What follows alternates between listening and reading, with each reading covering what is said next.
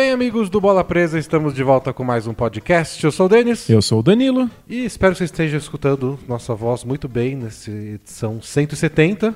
Por- 170? 170, número redondo. Bonito. Vinheta do número redondo, Bruno. Mas espero que você esteja escutando a gente bem, porque todo episódio a gente tem uma pequena briga com a mesa de som.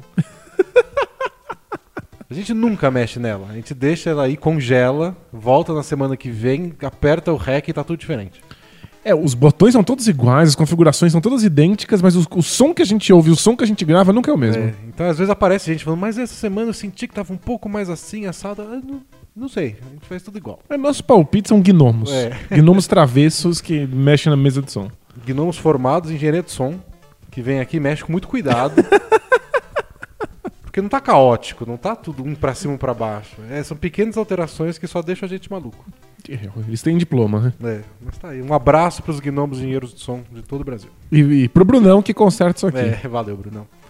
É, como prometido, semana passada a gente falou né, que, que ia comentar do Nuggets, Isaiah Thomas, Chicago Bulls, esses times que já fizeram suas movimentações há algum tempo, a gente só não teve chance de falar. É, não querendo menosprezar essas equipes, mas é que tinha outras mais importantes, É. com contratações mais importantes pra gente abordar. Se o LeBron faz alguma coisa, se o Kawhi Leonard faz alguma coisa, a gente dá preferência pra eles. Porque é a meritocracia do podcast. Não, o, o- o dia que o Lebron muda de time, se descobre a cura do câncer, vem notas miúdas no jornal, né? E, aliás, se eu descobrisse a cor do câncer no dia que o LeBron trocou de time, Ah. eu ia segurar por um dia o anúncio. Do Lebron ou da cura do câncer? é a cura do câncer. tipo, eu, eu descobri, eu tô lá pesquisando, descobri, pronto, é isso. Aí o LeBron fala que mudou de time e falou: tá bom, amanhã eu aviso. Junta as Só vou duas. testar mais uma vez. É só juntar. Mudança de time de Lebron leva a cura do câncer. É, inspirado. então, mas essa semana foi mais parada na NBA. Então, não aconteceu nada de especial. Então, a gente vai poder falar dessas movimentações um pouquinho mais antigas. E aí, semana que vem, é desespero total, não sei o que falar. É, é possível que não tenha nada, que Nada, nada, aconteça. é. Mas como não tem mais contratações pra acontecerem, de fato, talvez seja a hora da gente começar a fazer previews analisar como é que os times estão montados. Ou a gente só responde pergunta. Isso, acho que é mais, mais, Mais plausível, mais né? plausível. É, os previews deveriam. Exato, eles deveriam estar mais perto da temporada. A gente dá um jeito, a gente sempre deu um jeito. É, né, a gente nunca teve Tantos problema. anos de pós, 170 edições. É que assim como a mesa de som tá sempre zoada quando a gente começa, a gente também tá sempre desesperado com o futuro. É. E no fundo sempre dá certo. E os podcasts especial? Meu Deus. É todo mês um, um, um parto pra gente saber. do- Aí quando faz, nossa, que simples. E a Era gente tão- fala assim, como é que a gente não teve essa óbvio, ideia né? antes? Era óbvio, era ótimo. Olha só, o resultado tá tão bom. Mas... Aliás, você falou de podcast especial? É. Quer dizer que tem podcast especial? Existem podcasts especiais para pessoas especiais. e por especiais eu quero dizer pessoas que dão dinheiro pra gente. É isso que faz uma pessoa ser mais especial que a outra. É, nos nossos corações. É. Mercenários. Então o carinha do Jabá vai explicar tudo agora. O que são os podcasts especiais, quem são os especiais, Boa. por que a gente chama de especial o que é pago. Porque é feito com um carinho diferente. Tá, a gente tem um blog que é bolapresa.com.br, onde a gente publica textos escritos toda semana. E quem é nosso assinante, quem ajuda o Bola Presa a existir e ajuda a gente a pagar nossas contas, tem acesso a conteúdo exclusivo. Então, na off-season, a gente está nas férias da NBA, tem um post especial toda semana. E quando a temporada de fato começar, são dois posts especiais Isso mesmo. em texto. E aí, uma vez por mês, os nossos assinantes têm acesso a um podcast especial com um tema fantástico, de com, com sorte imortal, Temporal. atemporal, que dure bastante tempo. Então você pode ouvir todos os nossos podcasts especiais an- anteriores, que são muitos. É, 26 do, do- desses temáticos já. Boa.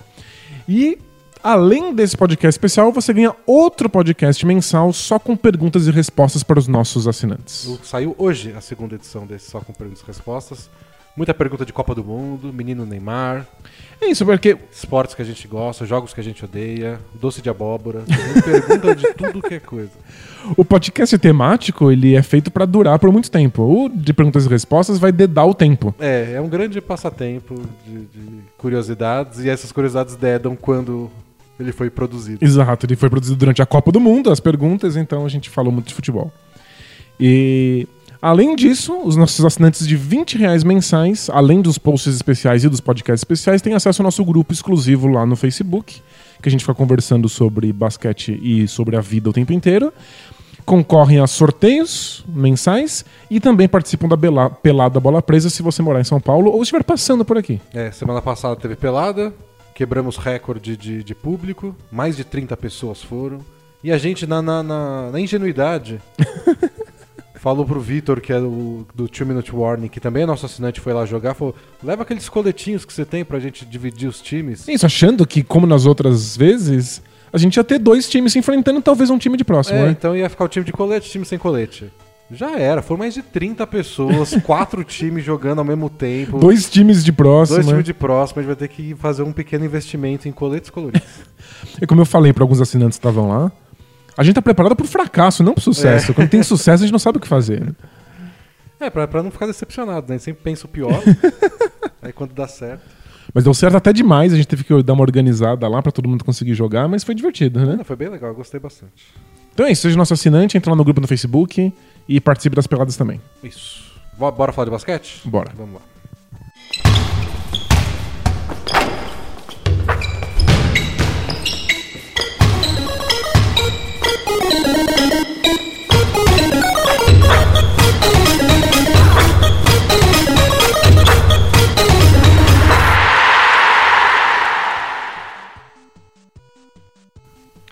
Então vamos começar pelo glorioso Denver Nuggets, que fez duas movimentações importantes nessa off-season. Quer dizer, fez uma muito importante antes disso, que é renovar o contrato do Nikola Jokic. Que é a mais importante de todas, É, né? ele era um. Ele tinha um salário ridículo porque ele foi escolha de segunda rodada, mas agora ele tem salário máximo, trocentos. Eles até anteciparam a ex- a extensão de contrato dele pra nem dar chance dele virar free agent. E também pra mostrar, tipo, ó, como a gente se importa com você, por favor, nunca vá embora. Mostrar proatividade, É. né? Então isso eles já fizeram, mas aí não mudaram o time. E o que eles fizeram depois foi contratar a Isaiah Thomas, que lembra, um ano atrás falava que queria um contrato máximo, que ele achava que merecia, depois de ter ficado em quinto na votação de MVP quando jogava no Celtics. Se machucou, foi trocado pro Cavs, deu tudo errado no Cavs, foi trocado do Cavs para o Lakers. No Lakers jogou um pouquinho, aí logo se machucou de novo. E depois de um ano merda desse, ele assinou um contrato mínimo, vai ganhar tipo 2 milhões lá no Nuggets, quando ele sonhava com um contrato de 25, 28 milhões de dólares. É, uma excelente história pra gente lembrar como você só precisa de um ano merda na sua vida pra tudo desmoronar. É. Essa é a mensagem de pessimismo que trazemos aqui hoje pra vocês. Não, o, o contrato da NBA é muito. É o último ano que vale. Você sempre foi merda, você jogou bem o último ano do seu contrato, você renova por um número muito alto, porque ó como ele evoluiu. Ele, já, é tipo- ele tá subindo ainda, vai Ele saber tá como ele vai ser subindo, daqui a uns é. anos, né? A gente nunca pensa de como ele foi ruim por quatro anos. É como ele melhorou no último, então ele vale muito. E aí tem o outro lado que é tipo, ele foi muito bem sempre. Mas agora ele se machucou, vai saber o que vai acontecer. Melhor não dar contrato. Melhor não dá nada. Inclusive é um clássico. Você vê que o jogador evoluiu muito nessa temporada, vê as estatísticas, percebe, a memória é palpável e você fala assim, é ano de É, contrato. não, não tem dúvida. Inclusive, final de temporada, quando as coisas não estão mais valendo, um jogador em ano de contrato tem números espetaculares e domina os jogos, porque não serve pra nada, é só pra conseguir a graninha. É, às vezes acontece do. Se, se time tem muito jogador em, em ano de contrato, ou dá aquela sensação, todo mundo quer ir embora. Então, tipo, é meu último ano aqui, foda-se, ninguém tá se importando tanto como o time. Ou às vezes é uma tempestade perfeita do tipo. É, um monte de cara querendo mostrar serviço ao mesmo tempo e de repente o time é maravilhoso. É verdade. Então não, não, não tem uma receita certa, mas essas coisas podem acontecer. E não dá pra culpar os jogadores, né? Porque é a chance deles de ganhar o dinheiro da vida. Exato. Então eles levarem a sério o ano de contrato é esperado e compreensível. É, e o outro lado explica por que, que os jogadores tentam contratos longos. Porque é um ano ruim acabou. Você não consegue mais lugar no NBA. Você vai de ser candidato para um contrato máximo para ganhar um contrato mínimo. É, é- é sempre arriscado. Por exemplo, o Tobias Harris recebeu essa semana uma oferta de extensão de contrato do Clippers. É, ele negou. Ele podia ter dinheiro garantido pelos próximos 3, 4 anos. Mas ele não quis porque ele acha que ele vai jogar bem essa temporada e ano que vem ele vai virar free agent e vai ganhar muito mais. Exatamente. Então é uma aposta. Só que ele pode também estourar o joelho. é, sabe quem fez essa aposta? O Zé Thomas. É. E sabe quem fez essa aposta? O Nerlens Noel ano passado. É Ele recebeu uma proposta de extensão de contrato do Dallas Mavericks de 80 e tantos milhões de dólares. Não, não topou. brigou com o Dallas, brigou com o técnico Rick Carlisle, ficou no banco o ano inteiro, quase não jogou, e agora assinou um contrato próximo do mínimo com o Oklahoma City Thunder. E do- em- em- muito em breve não vai estar na NBA. Podia estar ganhando aí 15 milhões de dólares e tá ganhando 3. Não é ruim ganhar 3 milhões Não, de dólares. Não, longe de nós reclamar de ganhar 3 milhões Mas de se, se dólares. tem uma coisa que eu não queria quando eu ganhasse 3 milhões de dólares, era saber que eu podia estar ganhando 15. É a única maneira de estar triste com 3 milhões É. de dólares. tipo, trazendo pra nossa realidade, vamos dizer que eu te dou 100 reais. Opa, Da hora, agradeço. né? Aí eu te tiro e te deixo com 20. é legal ganhar 20 reais, né? Você vai lá, almoça aqui, da hora. É, né? Mas Pa- você tinha- paga o almoço. Tava na sua mão o 100. E aí eu tirei. E o pior é saber que você poderia ter aceitado. É você que não aceitou, É, né? você que não Não é aceitou. que tiraram da tua mão. Você não aceitou esse dinheiro porque você achou que podia ganhar mais. é muito triste. Você vai almoçar com esses 20 reais pensando no 100. Tipo, que bosta. Mas é, Tomar um banquete aqui. jogadores ou procuram contratos longos pra ter isso garantido, ou arriscam, e aí pode dar tudo errado, ou são LeBron James. É. Porque o LeBron Ou- James pode assinar contratos de um ano, porque Kevin Durant tá fazendo isso também. Mas eles têm mais segurança de que. de que ninguém nunca vai achar que eles estão quebrados e não servem mais pra NBA, É, né? se, se o Kevin Durant brigar com todo mundo no Warriors, torcer o tornozelo e tiver um ano de merda, ano que vem ele recebe o contrato máximo de qualquer time. É, se ele quebrar o quadril, alguém vai falar assim: a gente conserta. É. A gente dá um jeito aqui. Eu, pode tenho, vir. eu é. tenho um amigo aqui que Isso. faz uns esquemas. Eu tenho uma água aqui, que é uma água de rosa, que é uma maravilha. Então eles dão um jeito. Com o Isaiah Thomas, ele já era um jogador que, embora tivesse um- muito potencial e tenha tido um impacto in- incrível no Celtics, ele já era um jogador que levava um asterisco. Você, quando contrata o Isaiah Thomas, tem que pensar como é que você encaixa ele na defesa, como é que você vai fazer pra explorar todas as capacidades que ele tem no ataque. Como é que você vai lidar com o tamanho dele em quadra e agora como é que você tem que lidar com a lesão.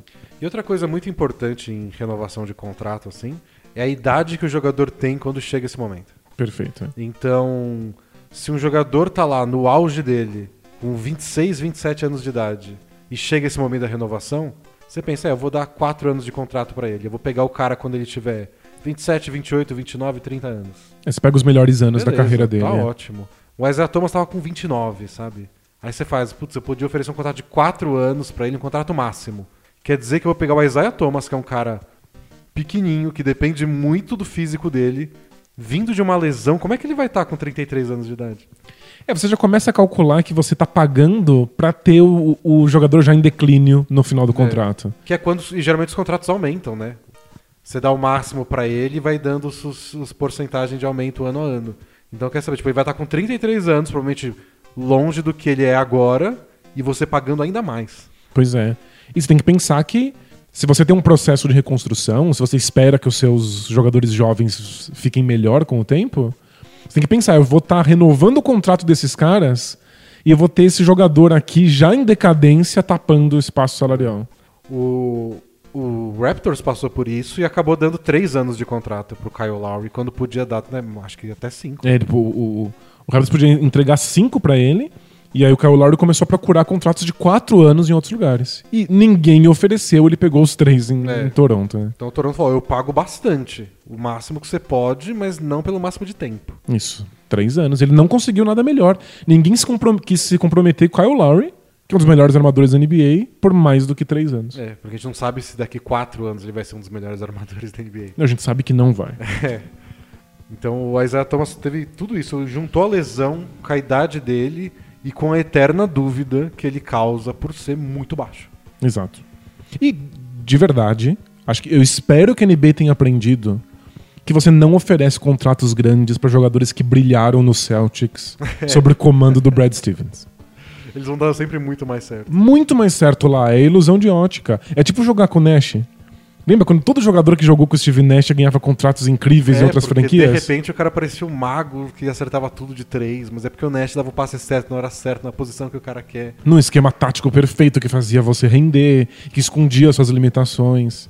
Então, é, é cilada assinar jogador do Celtics. E, e o Nash- os times do Nash jogavam muito rápido numa época que a NBA ainda jogava num ritmo mais lento. Então, os números deles eram inflados, Os números né? eram inflados. Então, putz, ele faz 15, 20 pontos por jogo. Com 20 minutos Num ti- jogando, Num né? time que disputa muito mais posses de bola por partida. Então você arremessa mais vezes, seu time tem mais chances de fazer pontos. Então você dá uma inflada nas suas estatísticas. É que hoje em dia todo mundo tá inflado do mesmo jeito, então não faz diferença. É, e hoje em dia eles medem isso de um jeito diferente, né? Eles medem em Em posse de bola, né? pontos por posse de bola e tudo separadinho. Perfeito. é. Naquela É, época a não era mais fácil enganado. né? estatística Evoluiu desde então. Não, não, na época do Nash, muita gente caiu nessa cilada. E agora, Every Bradley, pra mim, foi ciladíssima. É, tem vários outros casos do Celtics que, que foram na, na- na mesma, na mesma vibe. O Jay Crowder, certamente. O Jay Crowder chegou ao ponto no Cavs de não, não conseguir entrar em É. quadra. E, e ele era um reserva ok no Dallas, quando ele foi draftado. Tipo, ah, legal esse jogador. Foi pro Celtics, nossa, o pessoal discutindo se ele devia ir pro All-Star Game. É verdade. E aí saiu do, do Celtics, é, um reserva ok. E do- no Jazz, um reserva digno. É, No Cavs, um reserva impraticável. praticável, é. completamente inviável. Então, todo mundo deveria ter essa ressalva. E acho que o Isaiah Thomas, além disso, carrega o peso de ter brilhado nas mãos do Brad Stevens no O Celtics. que eu achei muito legal foi que o Isaiah Thomas, essa semana, admitiu que ele foi procurar o Danny Ainge, o que é o manager do Celtics, pra ver se ele tinha uma chance de voltar, porque começou a free agency e... Ninguém e ofereceu ninguém nada. ofereceu nada. Tipo, a gente tá dizendo aqui que a notícia é um pouco velha, mas não é tão velha assim. Não é que ele assinou com o Nuggets dia 1 de julho. Porque era a melhor proposta que, que, que ele tinha. Não, é um contrato muito próximo do mínimo. Passaram semanas e ninguém tinha feito uma proposta por ele. E aí ele falou que ele procurou o Celtics pra ver, não. E, e lembra que ele saiu puto, né? Porque ele disputou aqueles playoffs do, da temporada retrasada, né? Logo depois que a irmã dele morreu e quando ele tava machucado. E ele foi pro sacrifício porque não tudo que a gente fez na temporada. Ele, ele não pôde nem passar pelo luto, assim, foi uma É. coisa. E todo mundo, a cidade inteira, emocionada e sofrendo junto com ele. Então ele abraçou o time de um jeito, o time abraçou ele de volta, todo o elenco junto. Aí surgiu a chance de pegar o Kyrie Irving. Tchau. Falou, Isaiah. E ele ficou putíssimo, sentiu traído, igual o DeMar DeRozan agora. Mas mesmo assim, passou um ano e falou, ó, beleza, eu dei muito certo lá, eu topo voltar. Ele falou que ele não quer manter rancor. É. O que na prática significa, por favor, alguém me dê um contrato, especialmente num lugar em que eu possa brilhar, em que eu possa ter oportunidade de, de jogar em alto nível, ao invés do Cavs, em que ele não teve a menor chance, né? Não, não teve. Não teve, não teve sequer oportunidade. Passou quase a temporada inteira machucado, quando voltou, jogou pouco, não jogou bem. O pessoal já tava puto com ele. É, né? não encaixava, o LeBron já não queria. Desastre. Mas achei inteligente do Celtics não topar, porque não combina. Não tem espaço lá. Muita gente já no elenco, a Isaiah Thomas ia ficar com, com minutos muito picotados e ele ia ficar insatisfeito, ia criar um clima ruim à toa. É, e o Celtics acabou escolhendo estender o contrato do Marcus Smart, né? É. O que, aliás, eu tava torcendo pro Marcus Smart não ficar no Celtics, não é porque eu tenho nada contra o Celtics. É porque ia ser muito engraçado ver quão ruim ele ia ser em outros times da NBA. É verdade. Ia ser assim, desastroso. As pessoas vão ficar pensando como esse cara joga na NBA. Mas no Celtics tá ótimo. E o Marcus Smart é um dos free agents restritos que a gente tinha essa temporada. E ele também demorou muito pra assinar o contrato, porque tava esperando algum time fazer proposta, e o Celtics tava lá. E vê aí o que você quer no mercado.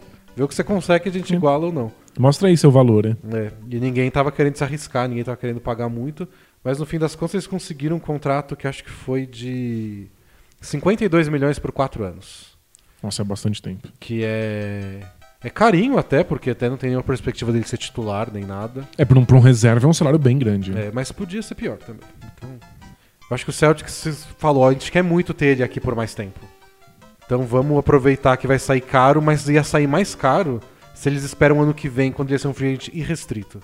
Aí É. ia- e com mais times é, com espaço salarial, alguém ia pagar muito caro, se o Celtics não ia ter a chance de igualar, ia ser uma disputa mais sangrenta e talvez eles perdessem. É, se eles queriam realmente manter o jogador, fizeram É. o jeito certo. Então eu acho que eles garantiram por quatro anos, pagam um pouquinho mais do que um reserva deveria receber, mas o cara é importante no time, beleza. É que eu acho que não é um cara essencial, assim como não era o Ever Bradley nem o, o Jay Crowder, apesar das aparências. Acho que é um time muito versátil, muito profundo, e aí não acaba depen não depende tanto desses jogadores de- do banco, assim. Mas eh, o time vai perdendo um pouco da identidade, né? Já trocou jogadores que eram especialistas em defesa e essa postura de raça e de dar o sangue pelo time. É, eu acho que por mais que o time consiga esse faz três anos aí que eles estão trocando quase o time inteiro de ano para ano e dá certo. E eles adaptam caras novos. Mas não sei se é uma boa ideia. Eventualmente pode dar errado, né? Tipo, você chega pro, pro, pro Brad, Brad Stevens e fala, então, você é tão bom que todo ano vai ficar trocando o elenco à toa aí. Sabe esse cara que você acha que é muito bom? Ah, Dani, se a gente acha outro que você vai fazer ser bom também. Você vai fazer ele ser melhor ainda. É. Acho que uma hora o técnico fala assim, pode me dar o mesmo time dois anos seguidos. Aquele cara que eu gosto dá um contrato maior para poder ter ele por mais tempo. É algum tipo de estabilidade de identidade, inclusive. É, você né? tem que escolher bem com quem você vai usar essa estabilidade. Não sei se o Marcos Smart era o ideal, mas ruim não é também. Pois é. Mas acabou funcionando de maneira indireta para impedir qualquer chance do Isaiah Thomas de ir para lá. É, né? não, eu já, já acho que não ia. Eles têm o, o Kyrie Irving. Eles trocaram porque eles preferem o Kyrie Irving ao Isaiah Thomas. Senão não teriam feito a troca inicial. E os dois juntos eu não consigo imaginar funcionando. Mas ia ser muito engraçado se ele assinasse um contrato mínimo. E todo mundo que ficou indignado. Como assim traz o Kyrie Irving? Isaiah Thomas é muito melhor. Tá bom, que tal os dois? Dois, é. Fica com os dois, então. E os dois juntos não ia funcionar. E o Isaiah Thomas ia vir do banco. Ele ia ficar satisfeito jogando 15 minutos. Não, nem a pau. E aí eles iam perder o Terry Rozier de qualquer jeito. Isso. Porque não ia ter absolutamente nenhum espaço. É, e o Terry Rozier é mais novo. Eu acho que ia ser uma confusão à toa, assim. Eles iam ter mais dor de cabeça do que iam ganhar. É, não valia a pena pro Celtics. Tá bom do jeito que tá. O que eu acho só curioso é que nenhum outro time ousou arriscar com, com Isaiah Thomas. É, a gente comentou no podcast que o Orlando Magic estava com conversa com eles, porque era uma situação que parecia ideal. O Isaiah Thomas queria fazer um dinheiro e queria ser titular, queria jogar. E o, e o Orlando Magic não tinha armador. Não tem ainda. Pois é. Então joga aí você, faz seus números, ajuda a nossa pirralhada a, a jogar melhor, ganhar umas partidas e ano que vem você procura emprego em outro lugar, tá tudo bom. O Hit podia. fecharam. O Hit podia oferecer um contrato mínimo e mostrar o poder do departamento médico deles. O Nets poderia dar um, um, um salário É, o Nets mínimo. tinha muito espaço, eles podiam ter, ter oferecido tranquilamente. Não. O, o Kings, você podia ter voltado pro Kings, já que uma relação não muito agradável, mas. É, um, sei lá, um novo começo. É. Mas vários times tinham. É, vários não todos. é, porque é um contrato mínimo. Todos assin- os times podem assinou dar. pelo contrato mínimo com o Nuggets, todos poderiam ter oferecido o mínimo. Acho que o, o Nuggets foi um pouquinho acima do mínimo, não foi? Eu acho que. Mas pouquíssima coisa, é. Eu acho que não, viu? Eu acho que foi mínimo mínimo. Lá por 2 milhões mais ou menos. É, se foi, foi bem pouco acima. é. Mas não seria diferente se outro time oferecesse o mínimo. Mas tá aí. Ou algum outro time ofereceu, a gente não sabe, o Nuggets era uma situação melhor, ou foi só o Nuggets mesmo. Mas é, é uma situação super esquisita. É, é até um pouco constrangedora, assim. Você, de fato, tá indo pra um time só porque não havia outra opção. É, mas o que eu achei que ele deu sorte, assim, é que o Nuggets é um. Acho que é um bom time pra ele jogar. Primeiro que ele tem um técnico que gosta dele e que já trabalhou com ele, então conhece toda a personalidade, o jeito que ele encara as coisas, o jeitão convencido dele de se achar dono de tudo. É verdade. é só assim que ele conseguiu chegar onde ele chegou, né? Sem Se ele dúvida. tem 1,75m de altura e é inseguro, aí não ia dar certo mesmo. Não, ele foi questionado e criticado em todas as etapas da carreira dele como jogador profissional. Em todos os momentos alguém duvidou e achou que não ia dar certo. Então você tem que ser muito, É. muito confiante. Você tem que ser pequenininho, entrar no garrafão, tomar um daqueles tocos animais e falar, não, faz parte, todo mundo toma toco, eu vou fazer de novo. Me vingo daqui a pouco. É. E o técnico do Nuggets é o Mike Malone, que foi técnico do Isaiah Thomas no Sacramento Kings, antes dele sair de lá. E os dois se davam bem, ele gostava do Isaiah Thomas. E foi onde ele surgiu de verdade, né? Ele foi draftado pelo Kings, foi a última escolha do draft. E lá ele apareceu pra valer. É, ele ganhou a Embora- oportunidade. é. Embora eles tivessem aquele atrito de que nunca confiaram no Isaiah Thomas pra ser titular. Sempre viram ele como, ah, é aquele cara que vem do banco, bota fogo no jogo por 10 minutos e volta. É, Mas eu acho que era um pouco da época, né? Era, um... era o papel do Nate Robinson também. É, esses caras assim que. Ainda mais o estilo Isaiah Thomas de pontuar bastante, não tanto de envolver os outros. Sempre foi o cara que vem do banco. É, o Earl Boykins foi lá, o sexto homem do, do- da temporada. É. Sendo um anãozinho que entrava em quadra, fazia muito ponto e depois sentava. É, ninguém quer ter que lidar com a defesa de jogadores assim. É só isso. Então joga pouco mesmo. E jogador que você pode, como você bota junto com outros reservas, você entope ele de responsabilidade. Então vai lá e faz tudo, arremessa tudo que você quer nos próximos 10 minutos. Tá na tua Jamal mão. né? Crawford, assim. Lou Williams, esse tipo de jogador. É, acho que. Mas ele provou no Celtic que podia ser mais que isso. Exatamente. Eu acho que, o- Só no, que- no tempo em que ele estava no Kings era a única opção possível pra esse tipo de jogador. Agora a gente é mais versátil. As defesas são mais coletivas hoje, né? Só que no Nuggets eu acho que ele vai ser reserva mesmo, né? O time tá fechado. O, time- o Jamal Murray é o- a grande aposta deles pra ser titular. Acabaram de renovar com o Gary Harris. É, é o que tem pra hoje. É. Acho que o Zé Thomas aceitou o contrato pra continuar na NBA e ele tá ciente disso, né? É. Não deve ter vendido pra ele uma falsa promessa de titularidade. O que eu acho legal é que o Nuggets tem um ataque bem organizado, como era no Celtics. Então, não é só o Isaiah Thomas driblando sem parar, você bota ele em movimento. Especialmente se ele jogar junto com o Jokic. Porque o Jokic é um cara que você pode botar a bola na mão dele, ele dá o passe certo e ele sabe fazer aqueles handoffs. Que é quando o pivô taca a bola e ele dá a bola na mão do armador já enquanto ele faz o corta-luz. Que é um- o que o Celtics fazia o tempo inteiro com o Al Horford. E o Jokic é genial nisso, né? Então você deixa. Em vez do Isaiah Thomas vir carregando a bola e ser um alvo muito fácil de marcação dupla, porque ele é baixinho, é difícil ele passar por cima da marcação dupla, você deixa o Isaiah Thomas sem a bola na mão. E aí ele dá um pique, ele é muito rápido, e nesses segundos que ele consegue de, de, de espaço do defensor dele, o Jokic já solta a bola, já faz o corta-luz. O melhor jeito do Isaiah Thomas jogando é nesse ataque sempre em movimento. E eu acho que isso o Nuggets pode oferecer. Faz sentido. Que é o, o contrário do que era o ataque do Cavs, né? É, o Cavs não tinha nada disso, nada, nada, nada, nada. E não se esforçaram pra se revolucionar só pra adaptar o Isaiah Thomas. Não, pelo contrário. É, Foi o ápice da má vontade. né? É. E no Lakers foi muito pouco. Ele chegou no meio da temporada, ele teve uns bons jogos, mas não ia mudar um ataque do time de uma semana pra outra. Tá, mas supostamente também é um ataque veloz, com muitos Sim, passes. é. Acho que ele deveria ter se encaixado. Ele fez uns bons jogos, só durou muito pouco. É difícil medir, sabe? E não tava bem fisicamente, né?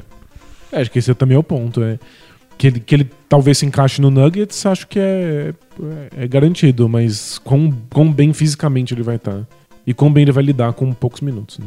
É, Essa parte de lidar com poucos minutos, eu espero, acredito, torço, que ele já tenha se resolvido no momento em que ele assinou com esse time. Ah, mas é. Mas é jogador da NBA, né? Mas deve ser, deve ser nível DeMarcus Cousins. É assim. eu tô aqui pra jogar poucos minutos. Aham, aham, Aham. Primeiro dia de treino, eu já vou mostrar que eu cheguei aqui pra ser titular. Vou mostrar que eu sou muito melhor, que eu sou uma estrela, que eu mereço contrato máximo. Você acha que o Isaiah Thomas não acha que ele merece o contrato Eu máximo? tenho certeza absoluta. E você acha que ele acha que o Jamal Murray merece o contrato máximo? Ele vai querer roubar essa posição. Isso é bem possível, bem possível. E os dois até poderiam jogar juntos. Jamal Murray, aliás, começou a carreira dele como um jogador da posição 2, que o Nuggets foi insistindo pra ser armador, porque eles achavam que ia ser melhor pra eles, não tinha outra opção melhor também. O Exato. Mujay deu completamente errado. Mas eu não imagino, eles poderiam jogar junto, mas eu não imagino o Nuggets indo pra trás agora, tipo. Então, lembra que a gente passou um tempão, um tempão te adaptando pra ser armador? Não vai ser. Ou vai ser só quando o Isaiah Thomas sentar. É muita É, parece coisa demais pra um jogador tão jovem. É, e aí você acaba tirando o espaço de outros jogadores que o time tá investindo. Gary Harris, Will Barton. É. É bom, é, é, pre- sinto dor de cabeça. Mas poder de fogo não falta pra esse time. Não, sem dúvida. É muita gente boa, muita gente rápida, atlética, arremessa de tudo que é lado. E o Jokic, que é um dos melhores pivôs da NBA hoje, especialmente no ataque.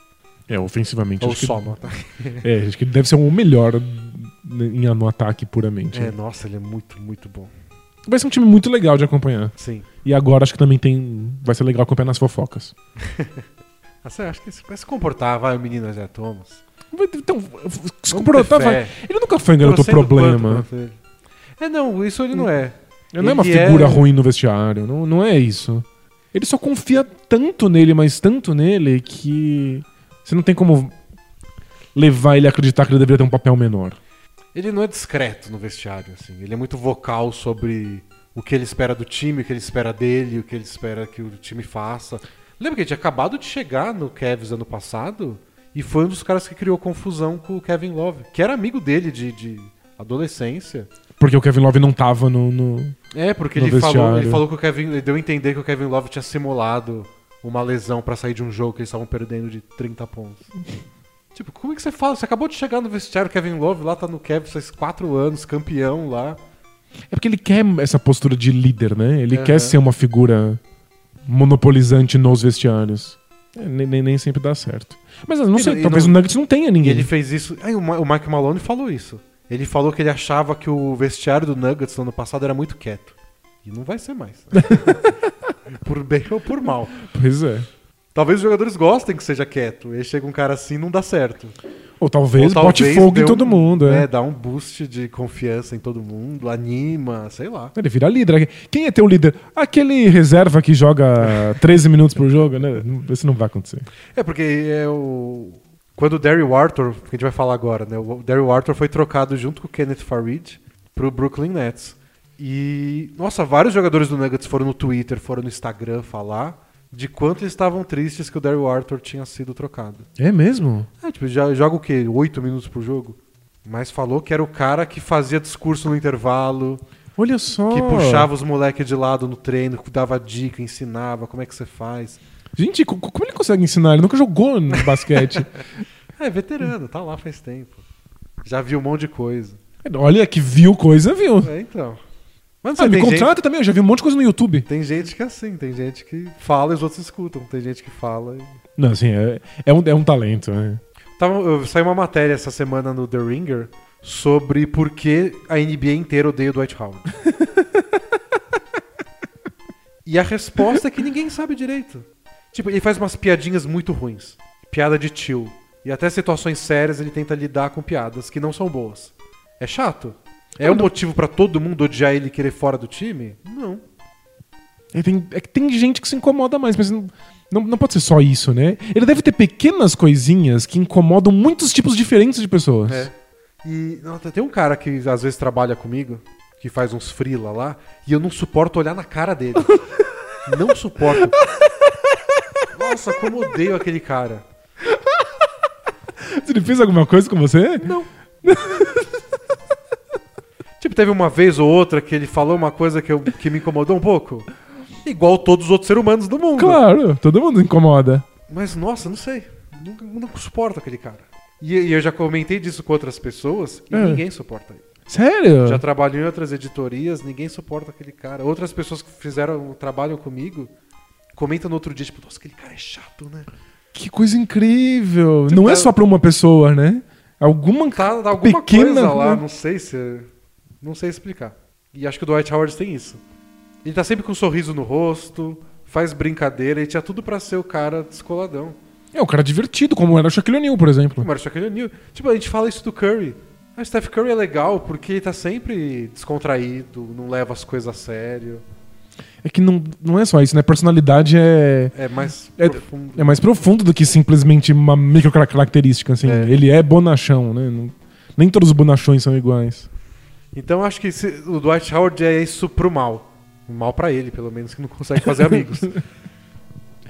É, mas pra alguns jogadores é pro bem. Tipo, tem jogador que fala e todo mundo para e escuta. Sei que eu nunca ia imaginar que o Daryl Arthur é um desses caras. É, pois é.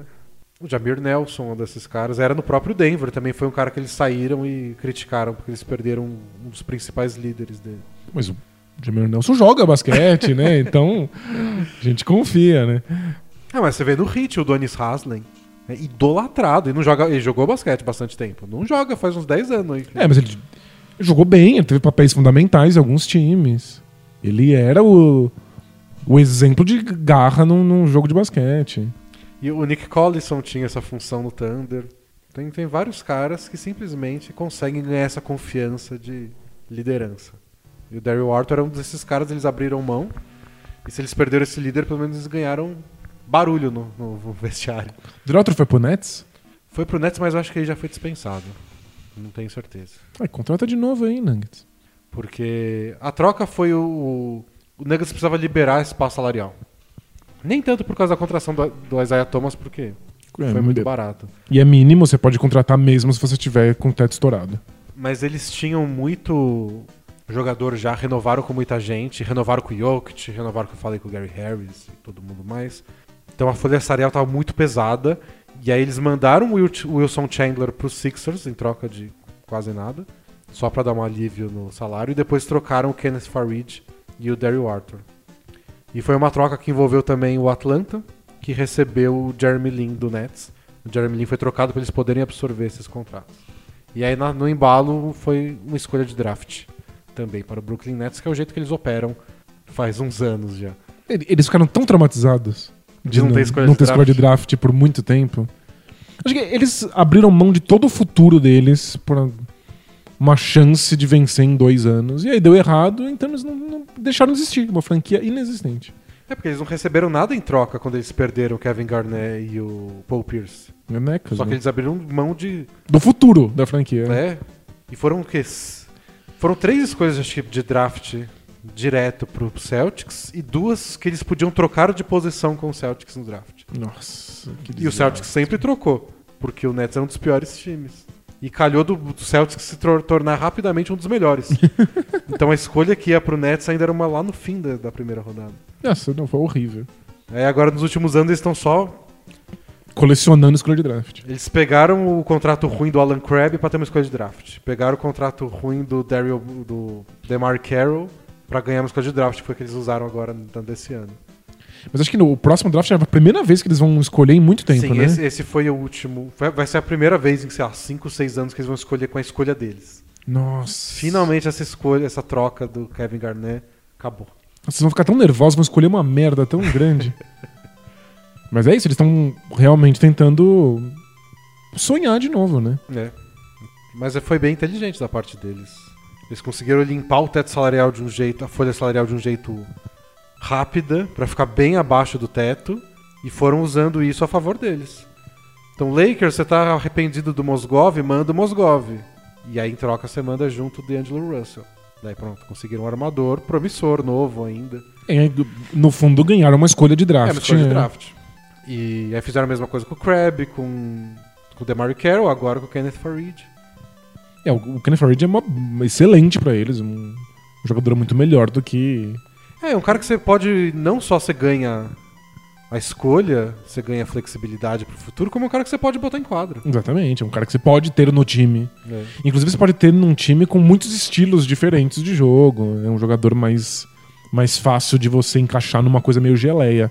Mas perder o Jeremy Lin é chato. É, o Jeremy Lin é um dos principais caras que eles queriam pra criar o estilo de jogo novo desse time.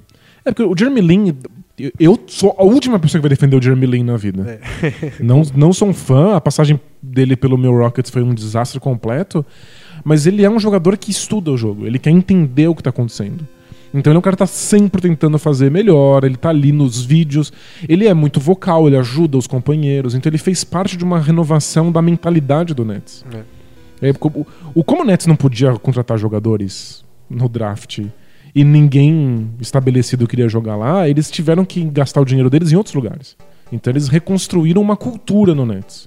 Então tem os melhores analistas de vídeo, os melhores vestiários, os melhores É, nutricionistas. Eles torraram grana no que eles podiam tor- torrar grana, né? Exatamente. E é uma dessas coisas que vale a pena você estar em Nova York. Você não pode ter. Só por estar em Nova York, você não ganha automaticamente mais espaço salarial. Não vale a pena ficar pagando um monte de multa. Mas você ganha uma grana a mais que você pode investir nos vestiários, por exemplo. E aí eles contrataram o Kenny Atkinson como técnico, deram todo o espaço pra ele, cria e faz seu estilo de jogo. E o Kenny Atkinson trabalhava com o Jeremy Lin quando ele surgiu no Knicks. Ele foi um dos caras que ajudou o Jeremy Lin quando ele tava tentando garantir o contrato dele naquele ano. E que foi quando rolou a e É. o Jeremy Lin foi um fenômeno. Né? E os dois ficaram muito conectados e aí eles juntaram de novo. E o problema é que o Jeremy Lin se machucou nas últimas duas temporadas. Ele jogou muito pouco. Ano passado ele jogou meio jogo. Exatamente. Se machucou na, na metade da primeira partida. E não participou mais, mas foi um jogador extremamente ativo. Tava lá no vestiário, É, Várias vezes eu é. mostrava ele no banco de reservas fazendo anotação. Então ele tinha uma planilhazinha na mão fazendo anotação pro time. Ele virou assistente técnico. É. E sem sombra de dúvidas que é o futuro do Jeremy Lin. Ele vai virar assistente técnico de algum lugar. Eventualmente talvez seja um técnico É, se, da se ele NBA. quiser, Assim, tranquilamente. parece que é a praia dele mesmo. Mas o, o Nets abre mão dele, que como jogador não faz tanta falta assim, especialmente porque ele se lesiona sempre, mas que é uma das caras dessa reconstrução de postura, de, de, de grupo do Nets. Eles queriam que o Jeremy Lin jogasse junto com o D'Angelo Russell, com dois armadores ao mesmo tempo. Mas aí ele se machucou e na semana na, na temporada passada o Spencer Dinwiddie foi um dos melhores jogadores do time. Esse e também um melhor, né? armador. É, talvez tenha sido melhor. né? Então eles podem ainda jogar com dois armadores. Tipo, É, na não vai fazer prática, o Jeremy falta. Lin vai fazer tanta falta, só isso de fora da quadra que ele era importante. Mas fizeram o que era melhor pro negócio, eles precisavam limpar esse espaço. Mas o que criou polêmica foi isso, né? O Nuggets queria abrir, mandar o, o Kenneth Farid junto com uma escolha de draft, e o Nets não tinha exatamente todo o espaço pra isso. E aí o que eles fizeram, mandaram o Jeremy Lin pro Hawks. Eu falava, mas por que o Hawks não fez a troca? Porque o Hawks é um dos times que mais tem espaço na- no teto salarial. Ah, por que, que eles não receberam Eles o poderiam Farid? ter pegado o Farid e, e tudo mais e não fizeram. Acho que não queriam. Depois o que deu a entender foi que eles queriam se livrar mesmo do Schroeder. Porque depois eles usaram esse espaço salarial pra absorver o contrato do Carmelo Anthony E e, se mandar o. Dennis Schroeder embora. É, eu acho que Então o... eles abriram mão de receber uma escolha de draft E o Farid? e o Farid por um ano só pra poder se livrar do Dennis Schroeder. então não sou só eu que não vou com a cara do menino, não. Mas eu acho que o Hawks tá numa vibe de. Não vamos ficar pegando peça dos outros, que deu mais ou menos certo. Uns caras mais velhos. Não, tipo, começa do zero mesmo. Nossa, vocês querem muito do zero. Reconstrói assim. Tipo, eles têm uns caras novos, não vou mandar você que já tá muito velho. Você é novo, mas é muito velho. A gente quer do zero zero. E aí, e aí essa semana eles contrataram o Vince Carter. Que, junto com o Jeremy Lin também, né? É, acho que os dois são só pro vestiário. Você tá contratando dois assistentes é, técnicos. também acho. Fiquei triste que eu queria que o Vince Carter voltasse pro Toronto. Pra fechar a carreira lá ia ser Fechar bonito, um né? ciclo. E. Ainda mais que o Toronto é um time bom, deve continuar sendo bom se o Kawhi Leonard não se machucar de novo. Deve ser um dos grandes times do leste. Passou no exame, te- no, no exame físico o Kawhi, então Isso, é. vai jogar. O time já é bom, pegou um dos melhores jogadores da NBA, tinha tudo pra ir pros playoffs, e longe nos playoffs. E podia ter o Carter lá onde tudo começou, Então, e- disputando jogos importantes, ia ser muito legal. Ia ser bonito, inclusive, pra jornada de transformação do Carter. É. Porque quando ele esteve no, no, no Raptors, inclusive junto com, com o primo dele, o Trace McGrady, o Carter era uma figura que queria ser a estrela, ele queria estar na frente do palco. Tem aquela história terrível de que ele dedurou a jogada do, É, do ele, próprio time eventualmente perder. ele queria ir embora e forçou muito a barra pra ser trocado. E a partir disso ele começou a perder espaço na NBA e aí foi se reinventando como uma figura super positiva nos vestiários, um mentor para jogadores mais novos, que faz pouquíssima cagada em quadra. Um jogador que tá ali pra tapar buraco. E é surreal que ele continue na NBA. Ele, ele criou uma, uma carreira super longa baseada unicamente em não estragar nada. E eu acho que seria uma vitória pro Raptors, porque eles- a gente comentou no podcast passado que o DeMar DeRozan era um desses símbolos de que era o primeiro, a primeira grande estrela do Raptors que não pediu pra ir embora. Exatamente. Depois de Demon Stoudemire, Alonso Mourning, Trace McGrady, Vince Carter, Chris Bosh, todo mundo que jogou lá queria ir embora. É, né? Se o Carter voltasse, né? E aí um desses caras, o principal, de, o, o maior nome de todos eles, que foi o Vince Carter, ele querer voltar pra encerrar a carreira, mostra também um ciclo não só do- da transformação do Carter, mas da transformação do Raptors, que agora é um lugar minimamente respeitado na NBA. Pois é. E eles precisam muito po- poder aposentar uma camiseta. É, né? Aposenta a camiseta do Carter lá, faz um ritualzinho bonitinho. E aposenta a camiseta velha ainda, bota pendurada lá no ginásio, aquela com o dinossaurozinho. Nossa, muito louco. Ou seja, sonhamos com, com um mundo que é muito melhor do que o mundo real. Ai, pro Hawks ainda, Jesus. Não, é, tipo, é, é de fato, é o máximo de fim de carreira que dá pra ter. Tipo, acabou. Você tá com 40 anos de idade, vamos supor. Vamos supor que nenhum time ofereceu nada. Só o Hawks. Você prefere aposentar ou jogar pelo Hawks? Eu, eu prefiro desaparecer. Você pode ir pra ver pra China, fazer uma temporada na China. Lamar Odom vai jogar na China agora. Fiquei bem feliz. Nossa, bem muito feliz por ele. Ele, ele precisa. É. Eu ia lá jogar com o Odom na China em vez de jogar no Hawks. Não muito. Não faz nenhum sentido, mas o Carter topou isso pra ele. Inclusive, acho que pelo menos é coerente com os últimos anos. É. Ele topa qualquer time que queira que ele seja uma, uma influência positiva. É, ano passado ele jogou no Kings, né? Então, Ele já tá lá embaixo. quem é isso? O Kings contratou o George Hill, Zach Randolph pra mudar o- o- a postura nos vestiários, o Hawks vai fazer a mesma coisa. E o Carter vai topando. Eu acho fofo. Mas é que agora que você lembrou que ele podia ter ido pro Raptors, é, fiquei bem mais triste. legal. O pessoal tá tirando sarro, né? Porque o draft do Hawks esse ano foi o Trey Young. E o Trey Young nasceu em 98, que é o ano que o Carter foi draftado. Acho que ele é o mais novo, mais novo do draft, né? O Trae Young. ah, não, acho que tem um. É um dos mais Um novos, dos mais mas novos. acho que tem gente mais nova. Então, essa. Tem que ser mentor de vida mesmo. Porque, porra, o cara tem o dobro da idade. então. Ele tem que ensinar como é que faz miojo, né? como é que lava a cueca. Eu lembro que história que era, era o Kwame Brown, né? Que, que um dia foram no apartamento dele e tinha um bolo de roupa. Ele falou, mas o que, que, que, que é isso? Ah, eu não sei lavar. Ai, tadinho. Tinha 18 anos de idade, morou a vida inteira lá na roça dos Estados Unidos. Ele é muito do interior, né? E não sabia, ele quando precisava de roupa, ele comprava roupa. Gente, de repente deram um apartamento pra ele É. e falou: mora aí. Então, Vince Carter poderia ensinar pra ele. Tipo, ó, você põe na máquina de lavar e aperta esse botão. Eu lembro do Yao Ming quando foi pra. saiu da China pra ir jogar na, na NBA. Levou a mãe. Porque não fazia a menor ideia de É. como fazer absolutamente nada. Inclusive, ele tinha toda a pressão de se adaptar ao basquete da NBA, aprender a língua. Então a mãe cuidava de tudo.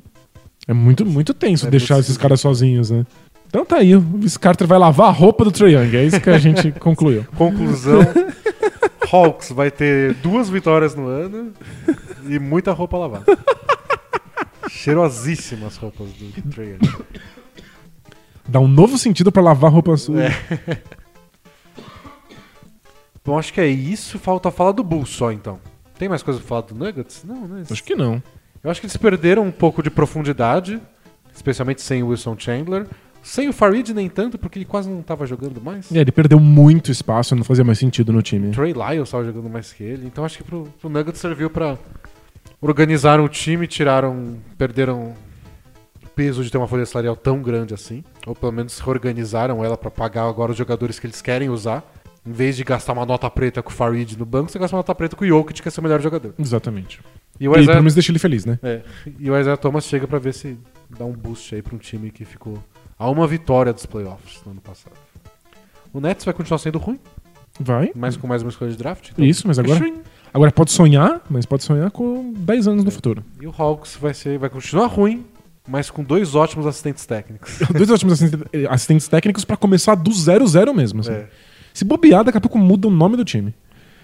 E podia, né, mudar pra Seattle Supersonics. Acho que o Seattle não quer esse time, não. Então, vamos falar do Bulls também, a gente ficou devendo. A gente comentou por cima, só que eles renovaram com o Zach Lavine. E aí eles contrataram o Jabari Parker. Os dois juntos vão ganhar, tipo, 40 milhões de dólares. Uau. O Zach Lavine era um dos free restritos que todo mundo achou que ia ficar mofando no mercado porque ninguém ia oferecer nada. Aí o Sacramento Kings falou: E aí, você não quer uns 80 milhões de dólares? e aí o Bulls ficou naquela situação esquisita de. Não sei se eu deveria pagar, mas faz nem um ano que a gente trocou o Jimmy Butler pra receber esse cara. É o famoso pisou na merda, abre os dedos, né? Exatamente. E. Só pegar. É 78 milhões por 4 anos é o contrato. Eles decidiram igualar a oferta. Saiu bem caro, muita gente criticou. Porque na prática, embora o Zach Lavine esteja na NBA aí já há uns 4 anos, não provou que merece isso. É uma aposta de que ele vai valer. E é sempre arriscado. Então, e, e não é um jogador que não teve oportunidade, então a gente não tem muita certeza de qual é o potencial. Pelo contrário, teve oportunidade demais. Ele recebeu muitas chances, ele- inclusive muito tempo, a bola nas mãos. Tentaram ele em múltiplas posições. Ele chegou no Wolves quando o Wolves estava botando a pirralhada pra jogar à toa. Exatamente. E aí o Wolves tentou usar ele de armador principal, que não Foi um funcionou. desastre. desastre desastre. completo. Depois ele veio, botaram ele na ala mesmo, normal, virou sexto homem, depois foi trocado pro Bulls e no Bulls ele tava com o joelho machucado, jogou só o final da temporada passada. Mas é um, um dos jogadores menos eficientes da NBA. Ele não defende muito bem, os números do time quando ele tá em quadra costumam ser negativos. Não é um bom passador, muito fominha, mas melhorou muito o arremesso dele, então pontos ele sabe fazer. É, talvez seja bastante pra quebrar um galho. É que o que eu acho esquisito é o que raios o Bulls tá fazendo. Porque assim, ele- quando eles tiveram um time minimamente aceitável na temporada passada, eles abriram mão do time de propósito. Né? Eles começaram a ganhar demais e o Aí Mirotic. trocaram o Mirotic, porque o plano não era ganhar. O plano não é ganhar. Então tá bom, então você perde e admite que o teu time não tá minimamente próximo de qualquer coisa e tá reconstruindo. E aí você dá uma grana dessas pro Lavine? O Lavine é o teu pilar de reconstrução? Então, essa é essa a dúvida, porque ele é novo. Então faz sentido você estar reconstruindo e você tem jogadores novos. Eles têm jogadores novos em todas as posições agora. Eles podem montar um time com o Chris Dunn, Zach Lavine, com o Markkanen, com o Jabari Parker e com o Wendell Carter que eles pegaram no draft. Pivô. Ah, é um time muito jovem. Não dá pra fazer um time muito jovem. Mais velho, sei lá, o Chris Dunn tá com 24. É. Então, só que é um jovem que ganha salário de veterano agora. Exato, que, que é o que você costuma fazer quando o teu time já tá encaminhado. E aí você segura o jogador É, que é pilar de tudo. É a grana que você dá pro cara que, entre todos os nossos jovens jogadores, esse é o que vai fazer o time em volta dele. E sinceramente, vendo todos esses pirralhos do, do Bulls, quem eu mais boto fé de que vai ser muito bom é o Lauri Marca, né? É verdade. Mas não é a hora pra, pra, pra, É, mas pra é assinar. no segundo ano de contrato e nem pode assinar uma extensão tão cara agora. Então, e eu acho que até- eu até pensei que a ascensão do Markkanen poderia surgir como uma boa desculpa para não renovar com o Zach Lavine. A gente tem que pensar em ter que renovar com ele no futuro. Não, não, pensar em justificar a troca do Jimmy Butler. Ah, entendi. Porque a troca do Jimmy Butler foi pelo Zach Lavine mais a escolha 7 do draft que eles usaram pra pegar o Markkanen. Aí fala, "Bah, a escolha é o que não importava, né? E aí na época a gente ficou meio assim, porque o Markkanen não parecia que ia ser tudo isso. Mas de jeito nenhum. Não, nem, acho que ninguém botou muita fé. Aí O Bulls botou e acertou finalmente, depois de tantos anos. Você tem razão, já, já justifica a troca, já legitima o que eles fizeram. Então, é. se você trocou o Jimmy Butler pelo Markkanen, legal, pra um time que tá reconstruindo. A gente não sabe se um dia ele vai ser tão bom quanto o Jimmy Butler foi. Sim, mas como você tá começando do- de novo, né? É, Tudo eu, bem. Eu, eu achei que o sucesso do Markkanen ia poder fazer uma justiça, sabe? Ah, não, a gente trocou pelo Markkanen. Não preciso ficar com o Zach Lavine É. só pra de- justificar a troca. é. Bom, não foi o caso. Porque agora eles estão amarrados com o Lavine por quatro anos e eu não sei. É, De verdade, não dá nem pra saber se vai jogar. Porque são o quê? Duas, três temporadas em que ele tá sempre lesionado. É, mas foram lesões menores. Essa última do joelho que foi mais grave. né? Pois é. Mas não sei. Eu não. não- Eu, eu entendo que é chato perder um jogador que você acabou de adquirir, que você apostava que ia ter ele. Mas às vezes o arrependimento de pagar muito caro num cara que não vale tanto pode ser pior. E aí eu acho que no começo de um processo de reconstrução não faz sentido ficar segurando jogadores desse jeito. Talvez no futuro não faça tanta diferença, porque o resto do time é barato. Talvez. É, pode ser. Mas talvez faça falta. E o Jabari Parker é, era um free agent restrito do Bucks. O Bucks teve conversas lá com ele pra renovar, ele queria muito dinheiro, o Bucks estava meio inseguro porque ele já teve duas lesões do joelho. É. Nos dois. e tem aí três, quatro temporadas nas costas também. E aí, no fim das contas, o Bucks acabou renunciando ao direito de igualar a oferta, falou, tá livre, faz o que você quiser. E aí ele foi pro Bulls por 40 milhões de dólares por duas temporadas, o que é muito absurdo. É, é muito dinheiro, foi certamente pra convencer o Jabari Parker a ir pra lá. Mas nem o Bulls que se comprometeram com longa duração É, com o Jabari O Parker. segundo ano é um team option, quer dizer que o- quando chegar em julho do ano que vem, o Bulls vai lá e decide. A gente quer pagar 20 milhões por ele de novo, pra manter por mais um ano, ou ele vira free agent, mais uma vez. Mas é, é isso. Você precisa convencer o cara a ir pra você, então você tem que abrir a carteira. Mas não dá com o Jabari Parker, você não pode se comprometer por quatro anos. É, é que- o que o Bulls podia ter feito com esses 20 milhões? Poderia ter feito o esquema Kenneth Farid, Brooklyn Nets, de absorver um contrato ruim e uma escolha de draft. Exato, prepara pro futuro mesmo. Poderia não ter feito nada e ficado com esse espaço livre lá e de repente, no meio da temporada, atrair algum time que quer fazer uma troca. É, alguém precisa se livrar de um jogador. Aí eles queimaram esse espaço apostando no Jabari Parker, que é nascido em Chicago, tem muitos fãs lá na cidade. O cara foi criado lá, jogou basquete colegial lá, tudo mais. E é novo, né? E é novo, então pode dar certo. Só que é exatamente a mesma questão do Lavine. Pode dar certo, é novo, etc. Eu só não acho que vai dar. É, acho que por enquanto o que é mais esquisito é que o time não parece ter nenhum tipo de identidade, né? Os jogadores não parecem ter nada a ver uns com os outros. Não imagino como é que o Jabari Parker se encaixa nisso. Nem eu. Esquisitíssimo esse Bulls. Defensivamente tem tudo pra ser um dos piores times da NBA. É, sem dúvida. É, o Jabari Parker e o, e o Markkinen juntos vai ser tenso. O, o, o Zé Clavini, nossa, o Zé Clavini é péssimo. e o Jabari Parker, na entrevista de, de apresentação dele, perguntaram sobre a defesa e ele falou já frase célebre dizendo que ninguém é pago na NBA pra defender. e o que ele quis dizer é mais de contrato mesmo, de jogador que ataca bem ganha contrato grande, especialista em defesa não. E ele tem, tem certa razão histórica. É. Não quer dizer que os times estão certos em fazer isso. E não quer dizer que se o cara ganha dinheiro porque ataca bem, não tenha que treinar e melhorar do outro lado. Sem dúvida. E eu acho que no- nos últimos anos, muitos jogadores bons ofensivamente começaram a ficar de lado. E jogadores que arremessam dignamente de três e defendem muito bem começaram a ganhar contratos maiores. Bom, o- Thunder pagou uma notinha no passado pra renovar com o André Robertson. Que É, então. jogar basquete direito. E sentiu muito falta dele no- no- na temporada. É. A defesa do, do Thunder era muito inferior com ele lesionado. E é isso. e e se ele acertasse arremesso de três pontos, ele teria um salário gigantesco. Sim. Então acho que a NBA tá procurando esses 3Ds. Esses defensores que no ataque só arremessam bola de três pontos e tá ótimo. Acho que o Jabari Parker tá com uma visão um pouco antiquada. É, nossa, eu não imagino dando certo, não sei quem vai ser criador de jogada nesse time. O Zé Clavin concentra muito o ataque, o Jabari Parker é meio. nem sempre sabe se movimentar sem a bola. Vai ser difícil pro Fred Hoiberg. Coitado, né? Talento não falta nesse time, agora se uma coisa encaixa na outra. Mas o, o, o Hoiberg sempre pega esses bulls que são um circo louco, né? Eu, o pessoal tava comentando isso, acho que foi, foi no podcast do Zack Lowe que a gente esquece, não comentou nenhuma vez até agora. cota Zach Lowe. Cota Zach Lowe. E que é- estavam conversando sobre isso, que é o quarto ano do Fred Hoiberg como técnico do Bulls. E todo ano é uma bucha diferente na mão. Nem é uma baguncíssima. Quando parecia que ele ia ter um processo de reconstrução, de repente é Rondo, Dwayne Wade. O que, que faz com isso, né? Então ele, ele assumiu com o time do Thibodeau.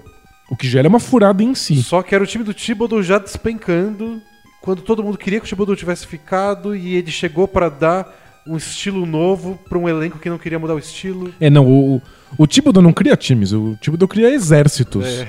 Você não pega simplesmente um exército na sua mão e ele vai te obedecer, né? E aí você pega um time lá com o Jimmy Butler e o Joaquim Noah e fala, então vamos fazer um jogo mais leve, mais rápido. Nossa, desastre. E aí tomou bronca do Jimmy Butler porque ele não treinava duro bastante. Ele não era. ele não gritava com o time que do jeito que o Thibodeau gritava. E ele botava o Jimmy Butler, olha que absurdo, pra descansar no banco por alguns É. minutos no jogo. que coisa insana. Como pode? Então ele chegou com esse time, depois teve a desmontagem desse time, depois teve o, o infame, a infame off-season, quando eles prometeram um time mais jovem e atlético e contrataram Rondo e o Dwayne Wade. Aí chegou a pressão de ter resultado imediato, porque eles pegaram dois veteranos caros. E aí o vestiário rachou e É. não tinha mais controle sobre os jogadores. E aí ele ele- quase caiu ali. É, e aí o vestiário rachou e depois eles decidiram, não, agora a gente vai renovar de verdade. E aí ano passado ele teve um ano só com pirralhada. Então, tipo, todo ano é uma aventura diferente pro Fred Hoiberg. E E- agora é mais uma. E você bota pressão nele, porque já é seu quarto ano, tá na hora de mostrar resultado? É, não dá. Não, né? Não pode.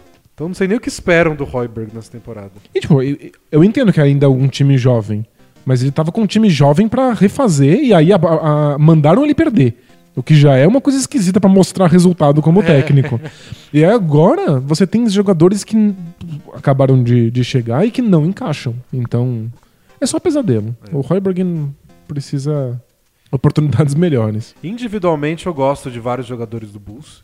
Os dois que eles draftaram eu, eu gostei, o Wendell Carter e o, o Chandler Hutchinson, mas são novatos. O Chris Dunn jogou bem ano passado, quando a gente já tava meio que perdendo a esperança com ele. A gente já tinha perdido completamente a esperança. Jogou bem. E dá pra tirar. O Laurie Markkanen, acabei de falar, ele é- eu acho ele muito bom. Aí agora o Hoiberg é um desafio de fazer isso tudo funcionar e fazer o Zé Clavini parecer que vale 80 milhões de dólares. E encaixar o Jabari Parker nisso. E se o Jabari Parker encaixa, o que, que você faz? Deu certo, o time jogou bem, o Jabari Parker é um ótimo jogador. Tem que continuar pagando 20 Você milhões paga Jabari 20 milhões Parker? ano que vem de novo? Não, precisa jogar muito bem, né? E se, e se você fala, não, eu quero que você fique, mas não por 20 milhões, o cara topa? Provavelmente não, especialmente se ele jogar bem. Então, é esquisito isso. A impressão que eu tive foi que, tipo, se ele jogar bem, ele vai querer muito dinheiro, porque você já tá pagando muito dinheiro. E não vai valer a pena. E se ele jogar mal, aí não vale a pena porque ele joga mal. então, não sei exatamente o que tem que acontecer pro Jabari Parker ficar a longo prazo por um preço que vale a pena pro, pro Bulls investir. E, e eu acho o Jabari Parker um jogador com muito potencial, assim, ele, é- ele tem talento, sem sombra de dúvida. Eu só não consigo ver ele encaixando num time. Ele parece ter um, um estilo de jogo que a NBA ainda não sabe o que fazer. Não mesmo. Bom, é isso? Falamos de todos os times que a gente tava devendo? Acho que foi, né? Foi. Acho que a única coisa que a gente acabou falando, mas não estava confirmado, é que agora, de fato, temos Carmelo Anthony no Rockets. Isso. A gente já, já comentou, mas agora é oficial e foi dispensado do Hawks, foi contratado pelo Rockets. E foi dispensado com o discurso de que o Thunder não fez concessões pra ele, que quando ele chegou o, o, o esquema tático já estava montado e que ele teve que se adaptar sozinho, que nos playoffs ninguém ajudou, ninguém conversou, É ninguém instruiu. É um coitado. Uma vítima. Espero que os 28 milhões que ele ganha faça ele pelo menos sorrir à noite. Eu não sei exatamente o que ele quis dizer com isso. Que não ajudaram ele. O que, que, que ele estava esperando? O que, que não fizeram? Não conversavam com ele? Será? Não, não, não disseram pra ele qual era o Qual papel era que ele tinha, qual era a tática? função? É. É, acho muito difícil de acreditar que um time da NBA não diga pro jogador qual é a função que ele tem em Não, dos quadra. principais jogadores, a principal contratação do time. Esquisito, é. Sei lá, achei esquisito também. E eu tô empolgado porque é o Carmelo, mas eu não tenho como estar empolgado com a função que ele vai ter no Rockets. né? É. Fica curioso porque. É tipo o Iverson, ele era um cara tão grande pra NBA. Que mesmo quando ele já tava na decadência, a gente ficava sempre curioso. E agora? Como é que vai É, será que- será que agora vai, né? É, saíram vídeos dele jogando na- agora no off-season, inclusive com De o. capuz? De capuz, com- Ah, inclusive com o Harden e com o Chris Paul. E é o de sempre. Ele é espetacular, ele é uma máquina de pontuar, inclusive arremessando muito bem na zona morta, o que é uma coisa que na ausência do Ariza o Carmelo precisaria fazer. Mas quando a gente viu no Thunder ele tendo essa função, que é spot-up shooter, ficar parado e arremessa, não funcionou. Ele arremessa no limite da média. É, se ele virar um bom arremessador, tá ótimo. É tudo que o Rockets precisa. É, eu ainda acho que o Thunder coloca os arremessadores deles em situações muito ruins de arremesso. E eu acho que o, o Carmelo vai ter oportunidades melhores pra arremessar na, na, É um no ataque com Rockets. muito mais é. espaço. Muito Sem mais dúvida. ritmo. Então, talvez ele saia melhor como arremessador do que a gente viu no- no- na última temporada. Mas o Carmelo não, nunca foi um, É. um grande arremessador. Ele faz outras coisas melhor, essas coisas não cabem no Rockets. E fica aí, o que, que- o que, que raios o D'Antoni vai fazer com a defesa dele? Sei lá. É, o Fred Hoiberg tá fudido, o D'Antoni não tá, mas. Mas não tá numa situação mas não fácil, tá é. numa situação fácil também. Não. Então é isso, bora lá ler perguntas do Both Things Play Hard. Não sei se muitas, porque talvez a gente tenha que guardar algumas aí. Tem que esconder o jogo. Possíveis especiais futuros, porque os temas estão acabando. E as próximas semanas vão ser estranhas. Daqui a pouco a gente vai estar falando de eliminatórias FIBA. Não nos rebaixando. É, é tipo ter que jogar no Hawks pra não jogar na China. É. Então taca a vinheta aí, Brunão. Both teams play hard, my man. Bro, what are you talking about, man? I want some action! Both teams play hard. Both teams play hard.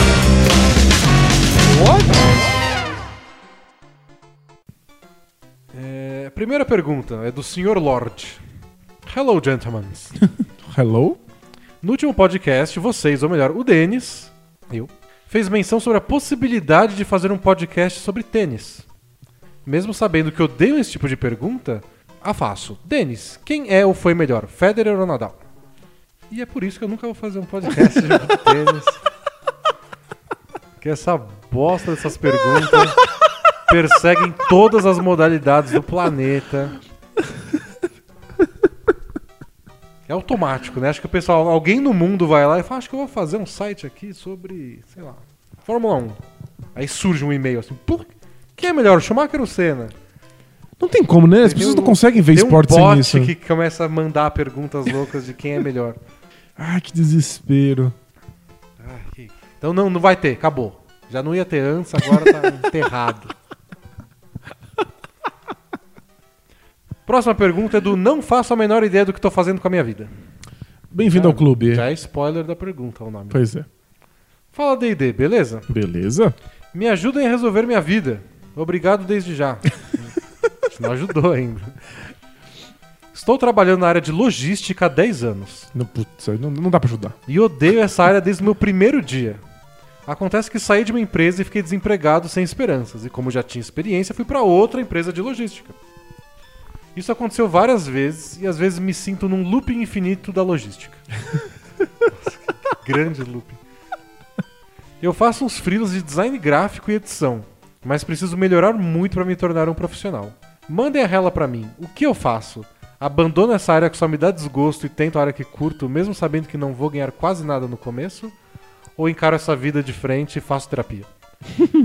Como isso aqui é blog de basquete, acho interessante dizer que eu torço pro Hornets. Então vejam só como eu não sou muito bom em fazer escolhas. Me ajudem, abraços. É, não, ele torcer pro Hornets. é- Que É triste, mas. Será que é da época das pochetes do, do, do Hornet? É, bonezinho com a ca- cabelinha. É boa, que fez sucesso. Cabelinha não, Hugo é o nome dele. É? Hugo The Hornet. Então, pergunta sobre emprego. Devo abandonar meu emprego? Não devo abandonar meu emprego? Tudo depende de quanto você precisa do dinheiro. É, né? Eu acho muito bonito essa coisa de a gente deveria trabalhar com o que a gente ama. Abandone o emprego quando você não está satisfeito com ele. E aí você paga as contas como? Então, de- é, vê se, se alguém. Faz artesanato. Se alguém aceita estaleca pra- no mercado. É, o cenário ideal é você, se você precisa do dinheiro, que eu imagino que precise, já que você já saiu, ele já saiu antes, né? É. E voltou. É que você consiga preparar a sua fuga Exatamente. enquanto você tá no emprego, o que é muito difícil às vezes. Às vezes o emprego demanda muito tempo e principalmente energia. É verdade. Inclusive, mu- muito espaço mental. Você não consegue nem pensar na rota de fuga, né? É. Mas o ideal seria isso. Tipo, você precisa melhorar no design gráfico. Isso quer dizer o quê? Treinar mais? Fazer um curso específico de uma ferramenta? Tem como você fazer isso enquanto você está no seu emprego atual? Isso, às vezes até uma faculdade, não sei. É. Então, eu acho que o ideal é esse, é você continuar no, no emprego atual, porque ao que tudo indica você precisa, mas enquanto você faz isso naqueles pequenos intervalos e arranjando um jeito de sair. Agora, Não é fácil, mas não é fácil ficar no emprego que você odeia também. Pois então, é. entre, entre difícil e difícil, você pode tentar o difícil que te dá uma perspectiva. É por isso que eu acho que se você não precisa tanto do emprego, se você pode apertar um pouco o cinto, se você pode abrir mão de algumas coisas pra não ter que ficar no emprego, aí é melhor. É, sem dúvida. Aí você abandona de uma vez. Agora, se você depende mesmo, você tem que É, aí se acho que preparar. é. Ou tenta fazer as duas coisas ao mesmo tempo, preparar essa fuga enquanto você tá no emprego, ou talvez juntar um dinheiro pra você ter alguns meses ou um ano, sei lá, que você consiga se segurar enquanto você se prepara pra mudar de área. O que eu acho mais fácil pra você é que pelo jeito você já sabe que área você quer ir. É, pelo jeito sim, né? E, você- tam- e também ele sabe pra que área ele não quer ir. É, é um ótimo começo. Nossa. Se você só odiasse logística e não te soubesse o que fazer, aí era mais complicado. É porque aí não tem como garantir que você não vai odiar a próxima área também, né? É. Tem muita gente que fala assim, eu odeio meu emprego, mas não percebe que o problema não é a área, o problema é que é um emprego. Mas trabalho É, trabalho pra é... caralho. Se trabalho fosse bom, não chamava trabalho. Lembrando que era o nome de um instrumento de tortura. O tripalho. E a minha namorada, que foi. Aliás, ela fez os melhores momentos. Ela foi na pelada bola presa, gravou o pessoal jogando e editou um vídeo dos melhores momentos. Que ficou muito legal. Que o pessoal até sugeriu que chamasse só momentos. Não tem muitas melhores coisas acontecendo, Mas né? tem lá, tem muita airball bonita. Ela, ela está estudando mitologia grega. E ela disse que no começo os homens e os deuses moravam juntos, todos no no mesmo lugar. E aí os deuses falaram: vaza daqui que vocês não são do, do nosso nível. E mandou a, a gente lá pra, pra terra. E sabe qual é a grande diferença? O que os homens teriam que fazer? Ah, Trabalhar. sério mesmo? É. Esse é o que diferencia o homem dos deuses. O homem tem que trabalhar. Que é uma bosta. É, estamos todos amaldiçoados a isso. É uma grande maldição. É. É que, maldição, todos nós temos, né? Mas não precisa ser com logística. É, você pode escolher uma maldição melhor. o Henrico Said mandou uma pergunta que ele trouxe as previsões mais engraçadas do Bola Presa nas análises de draft. Opa! Eu adoro que a gente já tem o blog há 10 anos. A gente tá indo pro. Vamos completar 11 anos. Isso. É, já tem muito material pra voltar atrás se você tem curiosidade ficar vendo todas as coisas que a gente acertou e todas as milhões de coisas que a gente errou. A cada ano que passa, a gente fica mais perto de ter todos os jogadores da NBA com uma análise de draft feita no blog. Uau! eu não tinha pensado nisso. Porque ainda não dá, né? Porque, sei lá, tem LeBron draft de 2003. A gente não fez a análise de 2003, a gente começou no draft de 2007. Foi pra- o, blo- o blog já existia, mas não as análises de draft, é isso? Não, o blog existe nasceu em 2007. Ah, eu, eu sou ótimo com contas, então eu sabia. E. Aí foi um dos primeiros posts que a gente fez. Análise de o draft. A gente começou no off-season, que é muito inteligente da nossa parte. então, todo mundo que foi de 2007 pra cá, se foi draftado, porque tem uns caras que não foram, né? Mas se foi, teve uma análise lá do Bola Presa.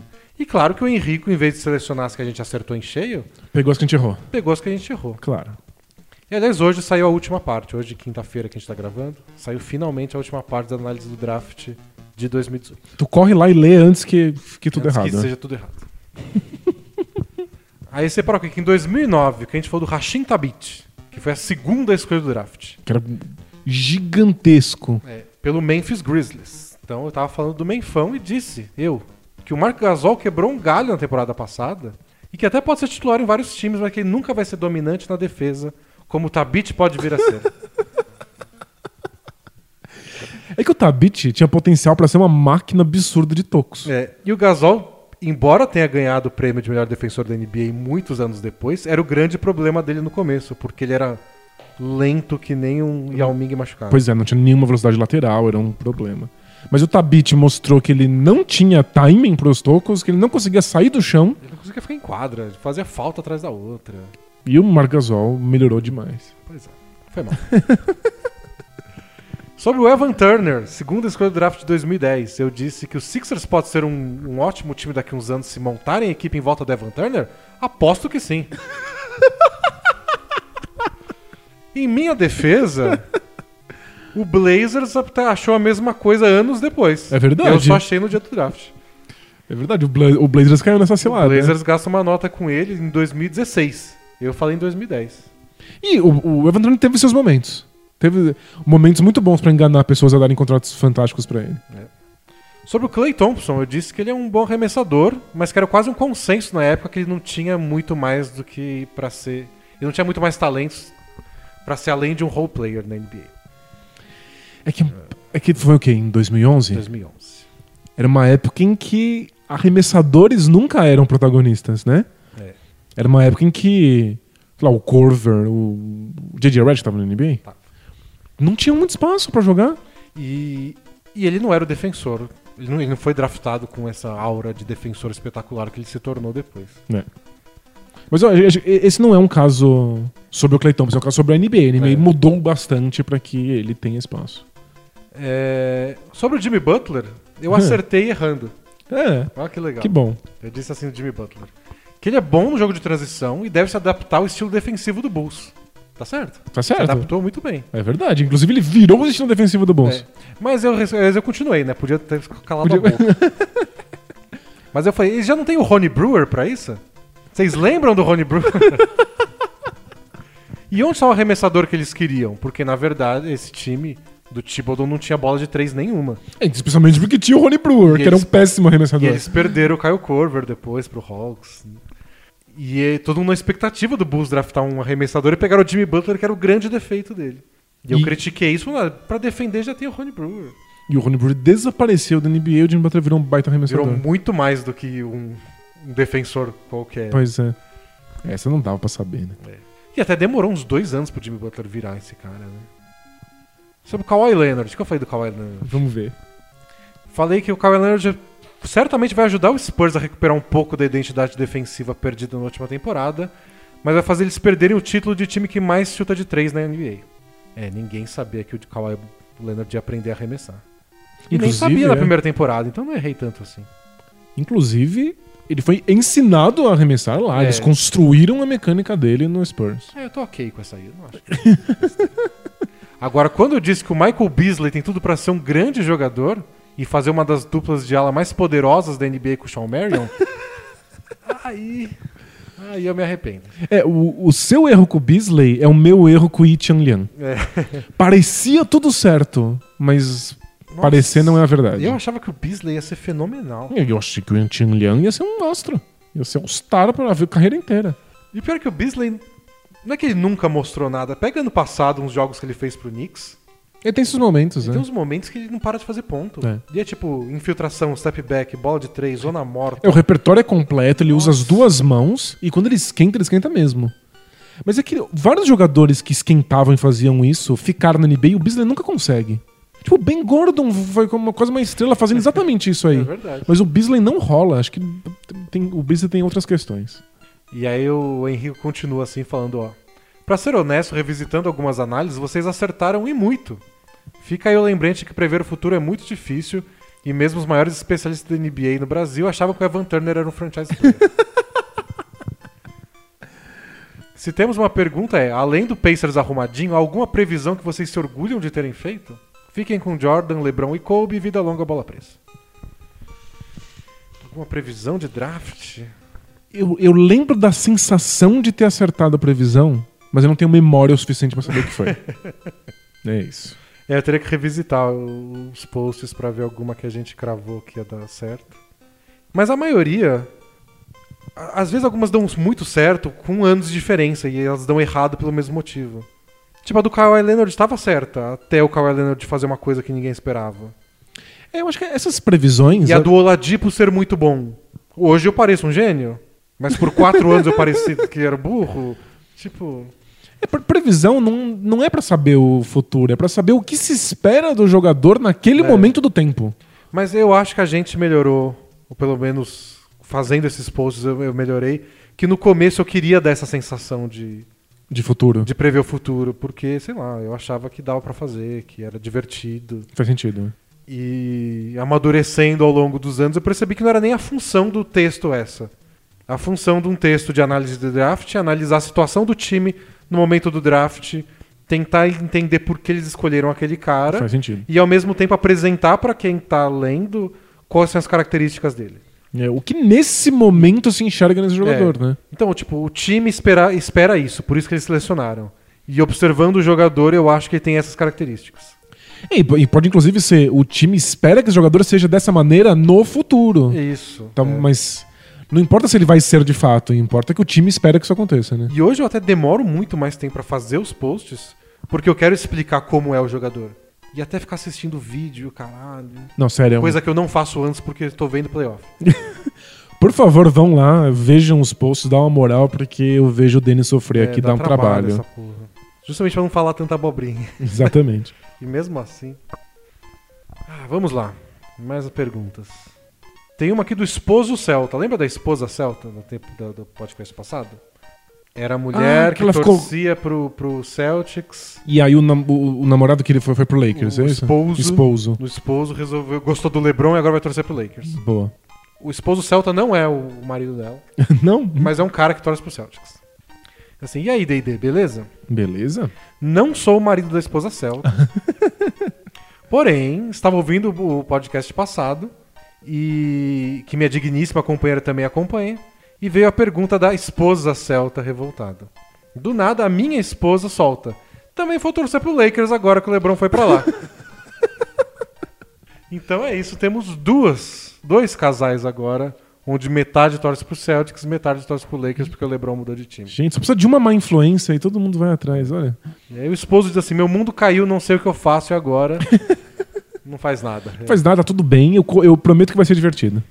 Então, vão ter muitos embates legais na final da NBA. Não desse ano. Não desse ano. No futuro. O futuro é agora. o Daniel Castro tem uma dúvida de salary cap. E aí, dupla, tudo certo?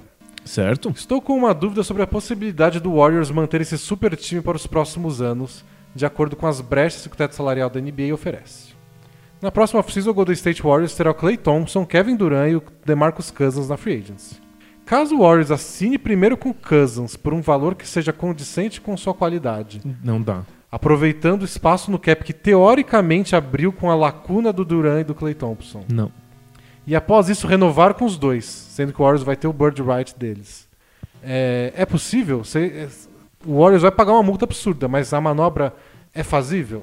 Não. Não. Começa pelo Cousins, pelo fato de que um time que está renovando um contrato com um jogador só pode subir X% do seu salário de acordo com o número de anos que esse jogador está na- já na equipe. Então, se você tem um jogador há 5 anos, você pode aumentar o salário dele de maneira monstruosa. Acho que bobear arrumar o máximo. É. Se você tá com o jogador há um ano, você só pode aumentar um pouquinho o salário. Então o Kansas ganharia o mínimo mais um trocado. É, ele tá ganhando 5 milhões essa temporada e iria pra 6 e pouco. É, não é o mínimo, é o contrato médio, né? É, ele tá no, no mid-level. O que daria pra fazer? Se o Golden State Warriors tivesse espaço no teto salarial, eles poderiam renunciar ao bird right do DeMarcus Cousins de um ano e assinar ele como um free agent normal por teto salarial. Então, se eles tivessem 20 milhões sobrando, eles vão lá e enfiam o DeMarcus Cousins nesse espacinho de 20 milhões. Isso, porque você pode renovar o jogador mesmo que você não tenha espaço, Isso. mas aí no caso do Cousins eles só poderiam renovar por ou 5 milhões ou É. um tiquinho a mais. Sem, sem, sem espaço, eles só podem dar um aumento mínimo. Se eles tivessem espaço, dá pra aumentar bastante. O que ele sugere na pergunta é que o Warriors abra esse espaço, já que o Clay Thompson e o Kevin Durant são free agents. É, mas não abre o espaço, né? Só que não abre. Essa é a questão. Mesmo quando o Clay Thompson vira free agent ano que vem, eles têm uma coisa que chama cap hold, que é um espaço guardado para renovar o Clay Thompson. E aí o que o Warriors poderia fazer é renunciar a esse direito, a esse cap hold. Isso, você pode falar, não quero renunciar, aí sai da sua folha salarial. É, eu não quero esse, esse cap hold do, do Clay Thompson. Aí você abre esse espaço na folha salarial, e aí você pode enfiar o Cousins. Mas. Só que aí você não consegue renovar o Clay Thompson pelos bird rights dele. Isso. Pra quem não sabe, o Bird Rights é se você tem um jogador, você pode ultrapassar o teto salarial para renová-lo. É. Então não dá pra manter todo mundo. O que pode acontecer é o dar tão certo o Cousins que eles preferem ter o Cousins em detrimento de outros. É, ou o Cousins ficar tão feliz, mas tão feliz que ele passa o resto da carreira ganhando 5 milhões de dólares. Se bem que você viu que ele falou nessa temporada Hum. que ele não vai tomar falta técnica porque o dinheiro tá mais curto. pra ficar pagando multa. É, muito louco. O Draymond Green que tome por ele. É, né? o Draymond Green tava por ele que paga as, as, as multas. Mas então é isso. Eles podem dar uma grana pesada pro Cousins caso, sei lá, o Kevin Durant decida ir embora. E mesmo assim eu não sei se abre tanto, porque eles estão bem acima do teto salarial. É, não tem como. E sim, eles podem Tipo, Eles estão renovar. com 140 e poucos milhões pra temporada que vem, que estão achando que o teto salarial vai pra 110. Você tira os 30 do, do, do Duran, se ele decide ir embora, você ainda tá no limite do teto. E, é, o, e o Warriors já é reincidente. Então as multas deles já são mais caras. É. Então, eles até poderiam segurar Duran, Curry e Clay Thompson só no Bird Rights e pagar as multas. Mas va- vai chegar o ponto, e eu acho que seria o caso se eles fizessem isso na próxima temporada, de simplesmente não ser financeiramente viável. De você não ganhar dinheiro suficiente com o time, com o marketing, com as finais, a ponto de conseguir fazer as contas baterem. Ah, mas vale. Vale ter prejuízo até com esse time. Não, aí teria que ter prejuízo e eu imagino um baita prejuízo. Eu acho que vale. Os caras são bilionários, dono do time. Você acha que vai É. fazer diferença? Mas eu, eu tô, tô achando que o Kevin Durant tá dando todos os sinais de que, tá, De que... que- vai dar o próximo passo. É, né? eu também acho. Eu tô, tô cada vez mais achando que o Kevin Durant quer fazer o tricampeonato e procurar outra coisa. Exatamente. É, última pergunta? Vamos. Tem uma grande aqui do Andrei. Andrei, vamos ler a sua semana que vem. Não é que ele escreveu uma grande, mas é interessante, só que é muito grande. Então a gente vai ler a do Luca Brasi. Vamos lá. Salve, salve, meus queridos. Suave? Suave? Necessito da ajuda de vocês em algo que me complicou nessa última, nessa última semana. Bora lá. Bora. Terminei um relacionamento de 4 anos recentemente. Namoro desde os 16, então tudo que vivi sexualmente foi com essa ex-namorada. Ok. Não sei se é inexperiência ou se eu e ela eram realmente muito bons, mas nunca reclamamos um pro outro da nossa vida sexual e a conversa sobre isso nunca foi tabu pra nós. Legal. Ótimo. Até que depois de algumas semanas triste por ter terminado, decidi investir em uma garota lá da firma. Investir na garota da firma parece que é bolsa de valores. É. né? Depois de uma sexta-feira cansativa, fomos a um barzinho para o happy hour e acabamos no motel. Até aí, tudo bem. o problema é que agora ela não para de me perguntar se foi bom. Sério, eu não quero reclamar de uma transa, mas não consigo mais conversar com ela. De sexta até hoje, ela já me perguntou umas 50 vezes se ela, abre aspas, chupa bem ou se eu gostei da perereca dela. Esse foi o termo usado. Um exemplo. Hoje estávamos falando do poderoso chefão, das cenas mais legais, e ela me pergunta: Você prefere a cena do casamento ou me comer no motel? Gente! que- é? Como? Contexto, né? Aí o Luca continue. Mano, de verdade, eu não entendo isso, não sei o que responder sem parecer um ator pornô daqueles filmes que passam em motel barato. Me ajudem, me contem se já passaram por isso, mas o mais importante, será que eu estou ficando com uma louca? Abraço e vida longa, bola. Fetiche é uma coisa fascinante, É. não é? Tem pessoas que adoram mais a fantasia, a falar sobre, imaginar sobre, antecipação do que a coisa em si. É. E tudo bem, não é loucura. É É, ela uma não é dos- louca, certamente ela Não, não, é louca. É uma das maneiras de você se excitar e de você ter prazer com o desejo. Tem gente que gosta de ficar falando depois, negócio que a gente fica falando antes.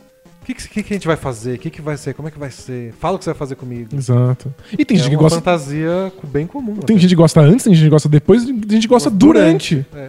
Tem gente que não gosta de nunca falar a respeito. Então, acho que o, o seu caso é simplesmente um mau encontro. Quando eu tava lendo, no começo eu achei que era uma questão de insegurança. Dela não saber se tinha sido bom e querer ouvir dele, que foi ótimo, pra tipo, ufa, tá tudo bem. É, pod- poderia ser, mas não, não parece Mas o caso. depois, né? quando eu continuei lendo e apareceu essa história, até deles falarem- dela falar disso do filme, parece que é só que ela se excita com falar sobre aquilo. É, acho que eu, eu assumi isso também. Então acho que talvez vocês não batam nesse aspecto. É. Ela gosta de falar, se excita com isso e você acha sem noção. Esquisito e achou que ela é louca. É. não é louca, mas se não bateu, não bateu, não tem jeito. É, é que tem isso, ele vem de, um, de uma única relação.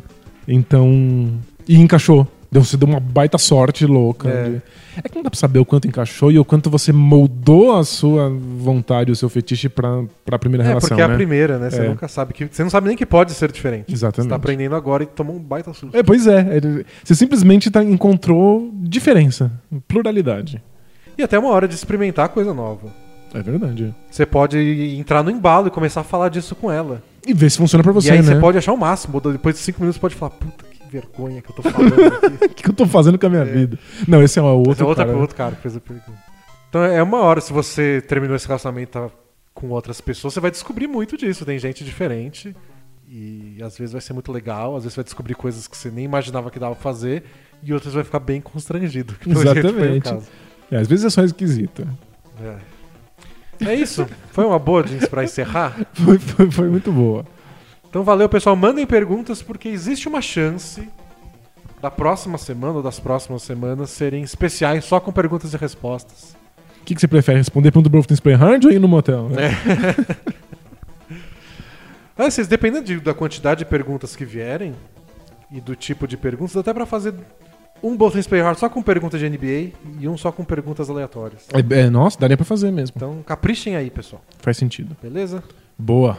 Então valeu, até a próxima semana. Até mais. Tchau! Tchau, tchau!